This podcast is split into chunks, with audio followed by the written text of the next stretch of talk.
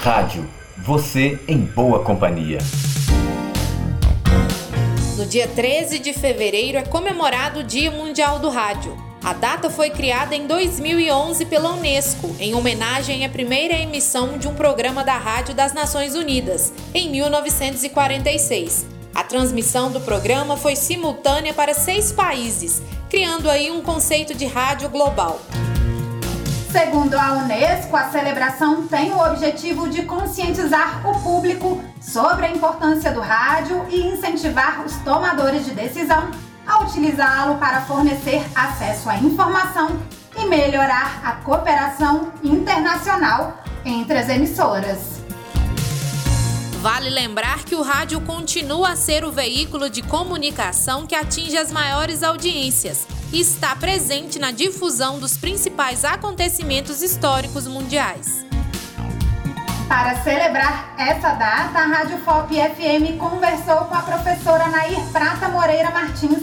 Nair é jornalista formada pela Universidade Federal de Minas Gerais e trabalhou por quase 18 anos em emissoras de rádio. A professora explicou o tema escolhido pela Unesco neste ano para comemorar o Dia Mundial do Rádio.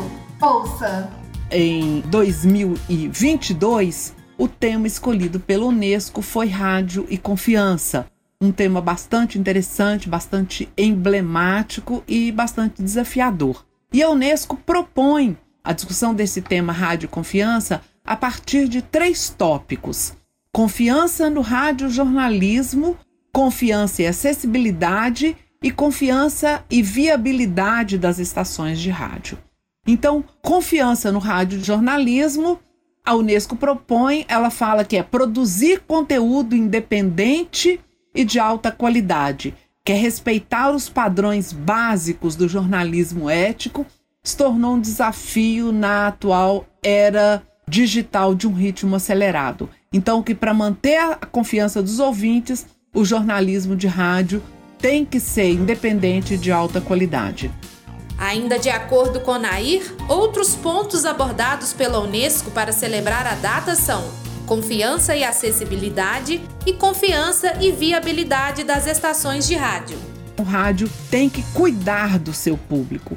Então, alcançar um público selecionado implica atender às necessidades informacionais de todos os ouvintes, sendo um catalisador de integração e participação social. E a Unesco destaca, inclusive, as pessoas com deficiência. E o terceiro ponto é a confiança e a viabilidade das estações de rádio. Significa garantir a competitividade. E a Unesco fala como o rádio pode sobreviver quando a crise financeira atinge o mercado de mídia, como transformar o engajamento do público fiel em sustentabilidade financeira. Então, a Unesco discute a questão da sobrevivência econômica das emissoras de rádio, que está ligada à sua capacidade de atrair e reter uma base grande e suficiente de ouvintes leais para serem sustentáveis e para incorporar aí a interação dos ouvintes em seus modelos de negócio. Nair explica ainda que com a chegada de novas tecnologias e plataformas, o rádio precisou se reinventar, o que ela chama de radiomorfose, que é o processo de transformação do rádio. Ela ainda cita dois momentos importantes dessa ressignificação. Confira. O rádio vem se transformando desde a sua invenção e vem se ressignificando. Podemos citar dois momentos muito importantes desta ressignificação.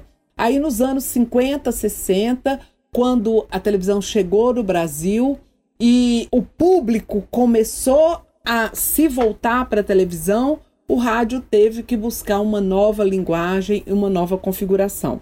E depois, agora, na virada do século XX para o século XXI, com a chegada da internet, quando nós temos esse grande processo de metamorfose do rádio, quando ele chega aí às multiplataformas e deixa de ser apenas oral e passa a ser multimídia, com texto e imagem e com uma nova configuração.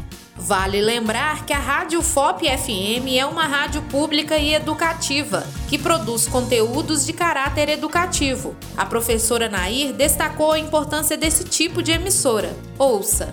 É fundamental o trabalho realizado pelas emissoras educativas, porque ele parte do princípio de que não há um intuito comercial naquela programação, porque a finalidade dos programas tem que ser apenas educativo-culturais. Os programas de caráter recreativo, informativo ou de divulgação esportiva, eles podem ser considerados também educativo-culturais se neles estiverem presentes os elementos instrutivos ou os enfoques educativos culturais identificados na sua apresentação. Então, é fundamental esse trabalho realizado pela Rádio FOP e pelas demais emissoras educativas do país. É um trabalho muito importante e que agrega muito tanto à transmissão radiofônica no país quanto para o público ouvinte. E no Dia Mundial do Rádio, fica aí o nosso convite. Continue acompanhando a programação da Rádio FOP pela frequência 103.5 ou pela internet. É só acessar radio.fop.br. Rádio, você em boa companhia.